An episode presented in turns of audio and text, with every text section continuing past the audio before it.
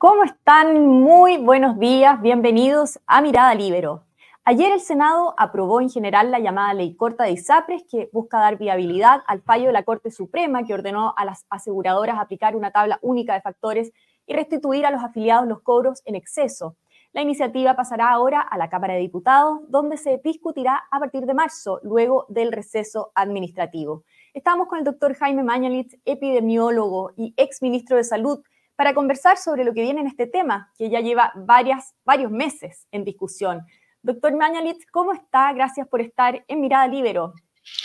Buenos días, Pía. Eh, efectivamente, más que algunos meses, llevamos muchos años, porque era evidente desde el año 2010 que se necesitaba una reforma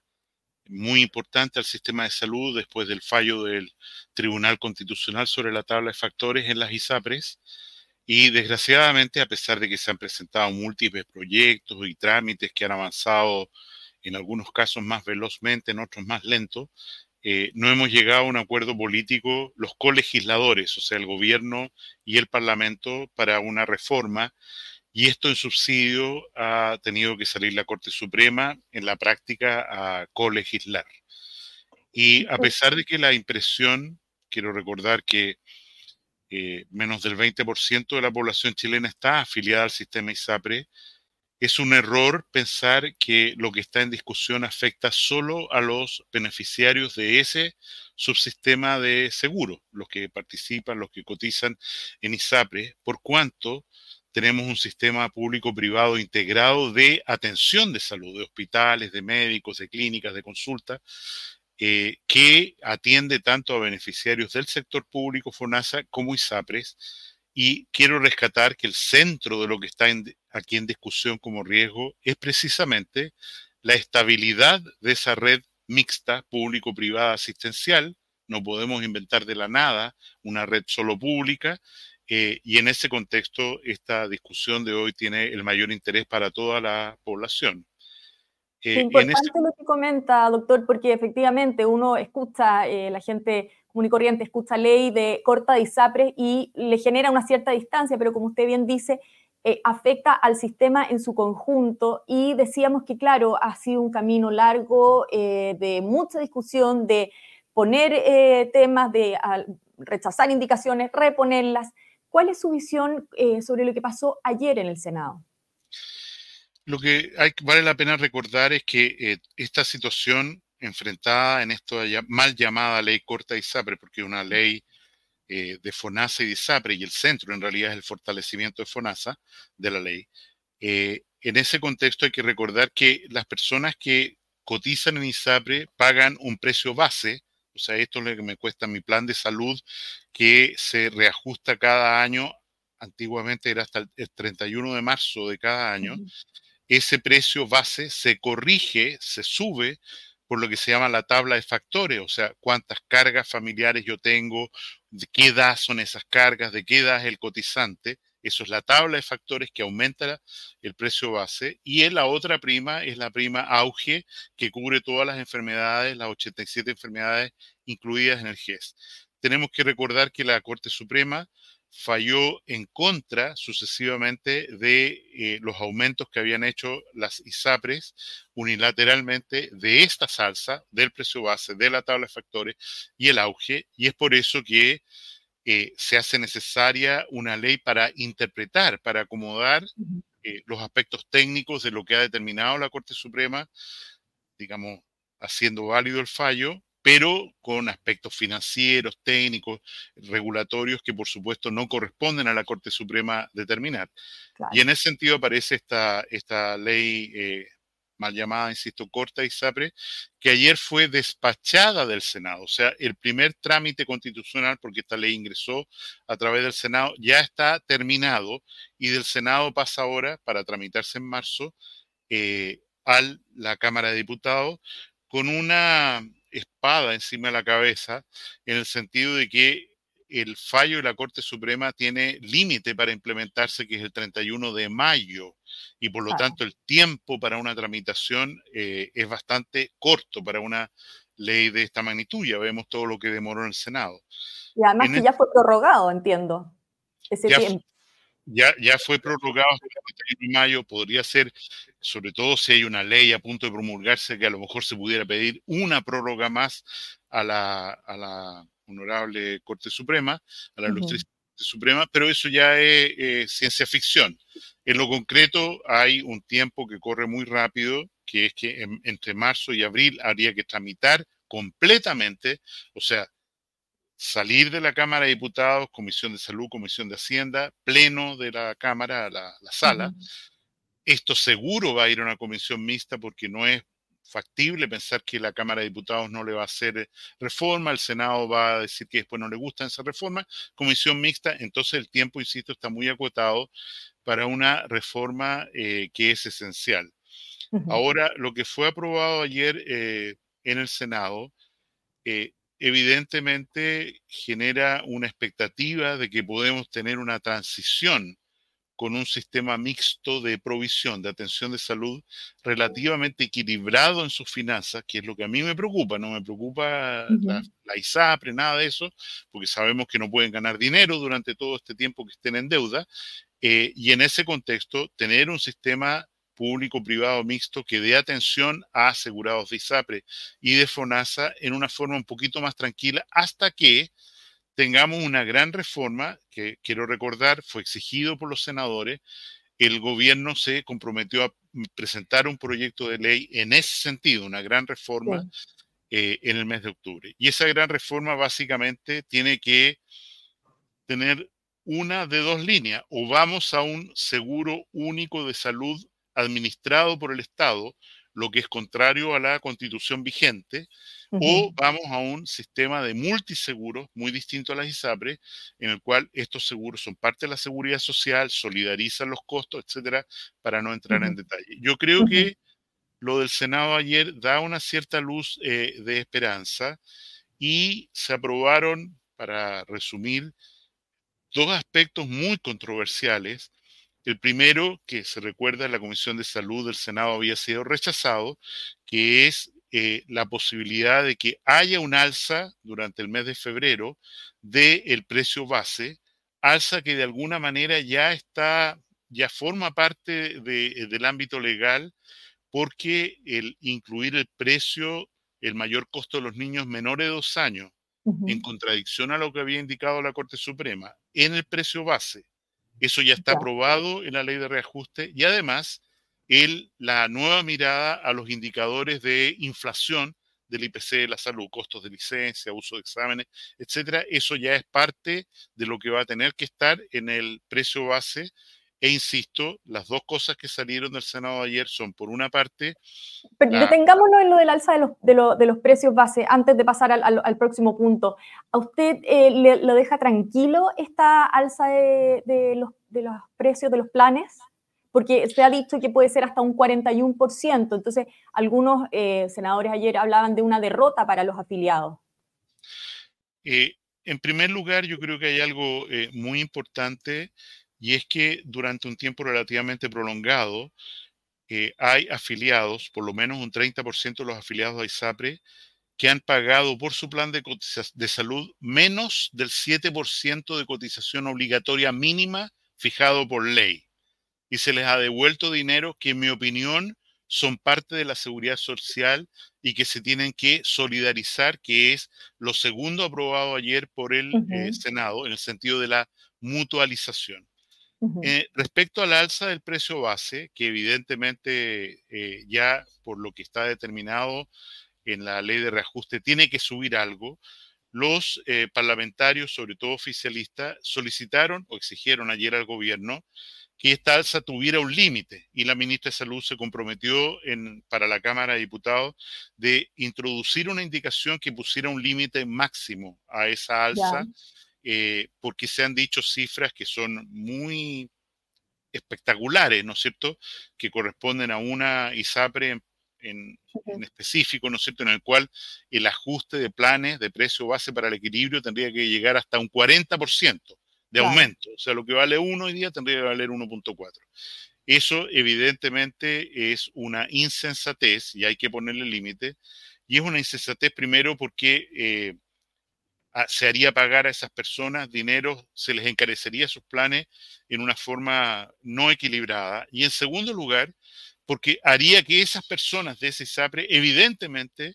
se fueran mayoritariamente o a FONASA o a otra ISAPRE. Y por lo tanto no es viable eh, que ese ISAPRE, y a lo mejor alguna tiene que caer efectivamente, eh, vea ajustado, no va a ocurrir ese precio base en un 40% y por lo tanto uno tiene que pensar que de ocurrir este aumento del precio base va a ser en una cifra bastante más modesta que ese extremo, eh, eh, mal dicho, porque lo digo, es un extremo eh, mal difundido, del 40%. ¿Cuánto sería sensato que subieran? O sea, si uno mira los, el IXA, los costos de salud, una tabla de factores como la que nosotros definimos en abril del año 2020, en el cual no hay ninguna diferencia entre hombres y mujeres, porque la tabla de factores hoy día está calculada solo en el universo de hombres. Probablemente estamos hablando de que el alza máxima, y perdón que anticipe un número de lo acuerdo a lo que yo he calculado, que se podría permitir con todos estos elementos y con la reducción, por supuesto, de la prima auge, eh, del orden de un 20%. Perfecto, perfecto. Ahora, em, vamos al segundo tema que usted también anunciaba, que era el segundo tema de conflicto, que, eh, de lo que se habló ayer, que es la mutualización, que es este concepto que se usa eh, en seguros para hacerlos viables o sustentables. Em, y que permitiría recalcular la deuda que se había hablado en un principio, que era de 1.180 millones eh, determinados por, el gobierno, en el fondo por este proyecto, eh, que podría bajar a menos de la mitad. ¿Qué le parece a usted esta medida? Eh, hay que recordar que la estrategia o cómo funciona un seguro, sobre todo uno que tiene eh, eje en la seguridad social, es que efectivamente las hay personas que cotizan más de lo que consumen y hay personas que cotizan o pagan menos de lo que consumen, del gasto real. Y en ese sentido, cualquier seguro eh, requiere una solidaridad intrínseca, o sea, como ocurre en FONASA, como debe ocurrir en el mundo de la ISAPRE y como ya ocurre en el auge, aquellas personas que tienen más gasto son subsidiadas por aquellas que tienen menos gasto. En mi opinión, aquí no se trata de hacer un salvavidas para la ISAPRE, sino corregir algo que no es correcto. Y es que, como la misma Corte Suprema ha señalado en otro fallo, las ISAPRES son parte de la seguridad social y en ese contexto corresponde, incluso por solidaridad intergeneracional, mientras la persona es joven y tiene más ingresos y menos gastos, paga más pensando que cuando sea al revés, que sea una persona mayor y tenga más gastos de salud porque aumentan con la edad y pague menos, efectivamente va a haber una solidaridad intergeneracional. Entonces, este, este acuerdo eh, de recalcular, digamos, o, ajustar eh, esta cifra, eh, esta tarifa, en realidad restaura el concepto de seguridad social dentro del sistema ISAPRE, en el cual las personas que, insisto, pagaron menos de la cotización obligatoria de salud y se les restituyó por la vía excedente lo que habían pagado por un plan de salud, dada la cotización más alta, ¿no es cierto?, el 7% obligatorio, ¿qué es lo que valía su plan de salud? Se les restituye. Eso a mí me parece que es injusto, incorrecto y que en el, actual, en el actual proyecto de ley se corrige porque efectivamente se solidariza. Esto ya es un tema acordado para el futuro y de hecho está acordado en la ley de reajuste público, artículo 99, en que esto para el futuro ya está acordado va a ser así en el futuro. O sea, nadie va a poder pagar por un plan de salud menos de lo que cotiza por el 7%. Y en ese contexto, el futuro ya está resuelto. Lo que está en discusión acá es la devolución hacia atrás, el ajuste hacia atrás, ¿no es cierto?, por el excedente que habrían privado. Entonces, este excedente realmente debe devolverse o no, y eso es lo que va a tener una gran discusión en la Cámara de Diputados a partir del mes de marzo, como señalo.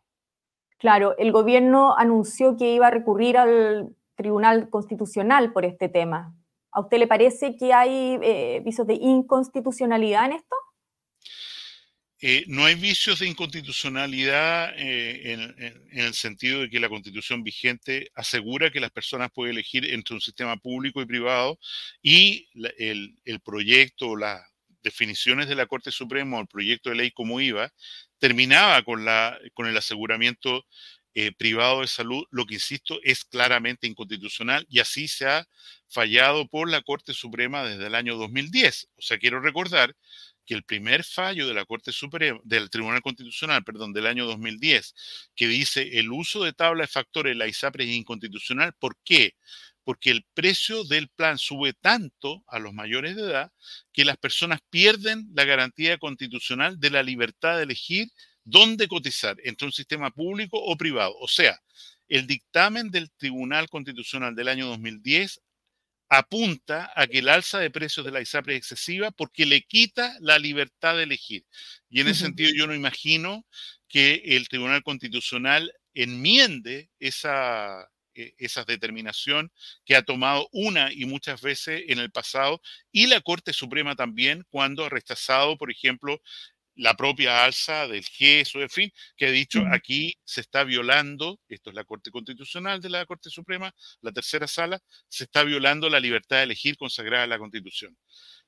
Eh, la segunda línea que yo creo que es muy compleja es pedirle al Tribunal Constitucional que se, se transforme en un arbitrador de competencias entre la Corte Suprema y el Parlamento. Eso es una cosa que no ha ocurrido hasta acá, que difícilmente puede ser un rol del Tribunal Constitucional y yo creo que eh, si ocurre esta queja al Tribunal Constitucional para manejar este conflicto de competencia, la tramitación de este proyecto podría superar con creces el periodo crítico de mayo que hemos señalado, porque es un tema extraordinariamente complejo, novedoso, difícil al final, pedirle al Tribunal Constitucional que se transforme en un árbitro de competencias entre dos poderes del Estado, como es el Poder Judicial y el Poder Ejecutivo. Ahora, la ley corta y SAPRES, que, bueno, busca dar cumplimiento a este fallo de la Corte Suprema, también tiene otras partes, como usted bien decía en un comienzo, como son el fortalecimiento de FONASA y también nuevas atribuciones a la Superintendencia de Salud. ¿Qué opinión tiene usted sobre el resto eh, de este proyecto? Yo, yo creo que en, la, en lo que respecta a FONASA, esta ley no es corta, sino que es cortísima, brevísima. Eh, durante el gobierno pasado se presentó un proyecto de ley por mensaje del expresidente don Sebastián Piñera que producía una reforma radical de FONASA con un gobierno colegiado, que disminuía la captura política de FONASA, como ha ocurrido permanentemente, ¿no es cierto?, para hacerlo realmente un servicio, un seguro que se concentre en el bien de sus afiliados, cosa que tiene, la tiene difícil hoy día con la actual estructura eh, y financiamiento. Y en ese sentido, yo creo que esta ley, en lo que respecta a FONASA, lo único que hace es darle una potestad para licitar seguros complementarios de salud pagados por el beneficiario para que las personas puedan tener, además de la cobertura de FINASA, alguna libertad de elección, algún financiamiento adicional, pero pagado por ellos mismos para atenderse en prestadores privados o lo que fuera. En ese sentido, a mí me parece mucho más sensato ahora, queda poco tiempo, o por lo menos en el proyecto ya más grande, digamos, de reforma de salud en el mes de octubre, incorporarlo, fusionarlo con ese gran proyecto de reforma de FONASA del año 2020, insisto, que en mi opinión está muy bien eh, concebido, transversalmente apoyado, que generó ya una discusión parlamentaria y una primera línea de aprobación, y en ese contexto yo creo que esa es la línea correcta para el fortalecimiento de FONASA, que es el principal seguro de Chile. Es un seguro que eh, tiene como beneficiarios al 82% de la población y sobre todo a la población de menores ingresos, más vulnerable, totalmente dependiente de las listas de espera y todas las dificultades que sabemos. En síntesis, y ya para ir cerrando, se nos va eh, acabando el tiempo. Em, ¿A usted le parece, doctor Mañalitz, que esto es un avance importante? ¿Cómo vio a la, gestión de la ministra también en esta última etapa de negociaciones eh, previo al receso legislativo? Yo creo que la ministra de Salud, en un área, en una agenda que estaba controvertida respecto a quién la manejaba en realidad, ha asumido el rol que le corresponde como ministra de Estado, como ministra eh, de Salud, y eh, se ha empoderado eh, en el manejo de esta ley. Vimos las discusiones del artículo 99 de la, insisto, la ley de reajuste, toda la tramitación de esta ley corta en el Senado. Y en ese sentido, para mí, como una externalidad positiva, veo como algo muy importante desde el punto de vista del diálogo político, el liderazgo eh, apropiado que ha tomado la ministra de Salud, que ha actuado con gran calma, gran parsimonia, gran madurez y mucho conocimiento, quiero decir, o sea, evidentemente está bien preparada en este tema para eh, enfrentar lo que ocurrió ya en, la, en, la, en el Senado. Y bueno, ojalá tenga un buen descanso algunos días en febrero, porque en marzo a ella, tomando este liderazgo que es el que le corresponde, evidentemente en la Cámara de Diputados la cosa va a ser muy compleja. Y en este contexto, el, eh, tanto que se ha hablado de, la crisis del sistema de salud, ¿sobrevive nuestro sistema? En este contexto me refiero de cómo va avanzando esto o, estamos eh, todavía en riesgo, caminando ahí al borde bueno, nosotros estamos experimentando eh, índices que son muy preocupantes, listas de espera, muertos en lista de espera, listas quirúrgicas que aumentan, aumentan, y esto es por una cierta refractariedad eh, del actual gobierno y FONASA en particular de referir adecuadamente, como ocurrió durante la pandemia, a pacientes en lista de espera quirúrgica, sobre todo auge, no auge, a prestadores privados que han licitado, pero que no se les han entregado los pacientes para que resuelvan el problema. Quiero recordar que de las licitaciones del año pasado en que participaron, había un presupuesto. Hubo eh, agentes privados, el Hospital Clínico de la Universidad Católica, en fin, N hospitales y centros que participaron de esta licitación. Nosotros recibimos, tenemos a los médicos y solamente, quiero recordar, y el número es terrible, un 20% de las personas que se les dijo se les va a operar en este centro en este, y aquí está el dinero y todo eso, solo un 20% de personas se operó por dificultades de gestión fundamentalmente de FONASA.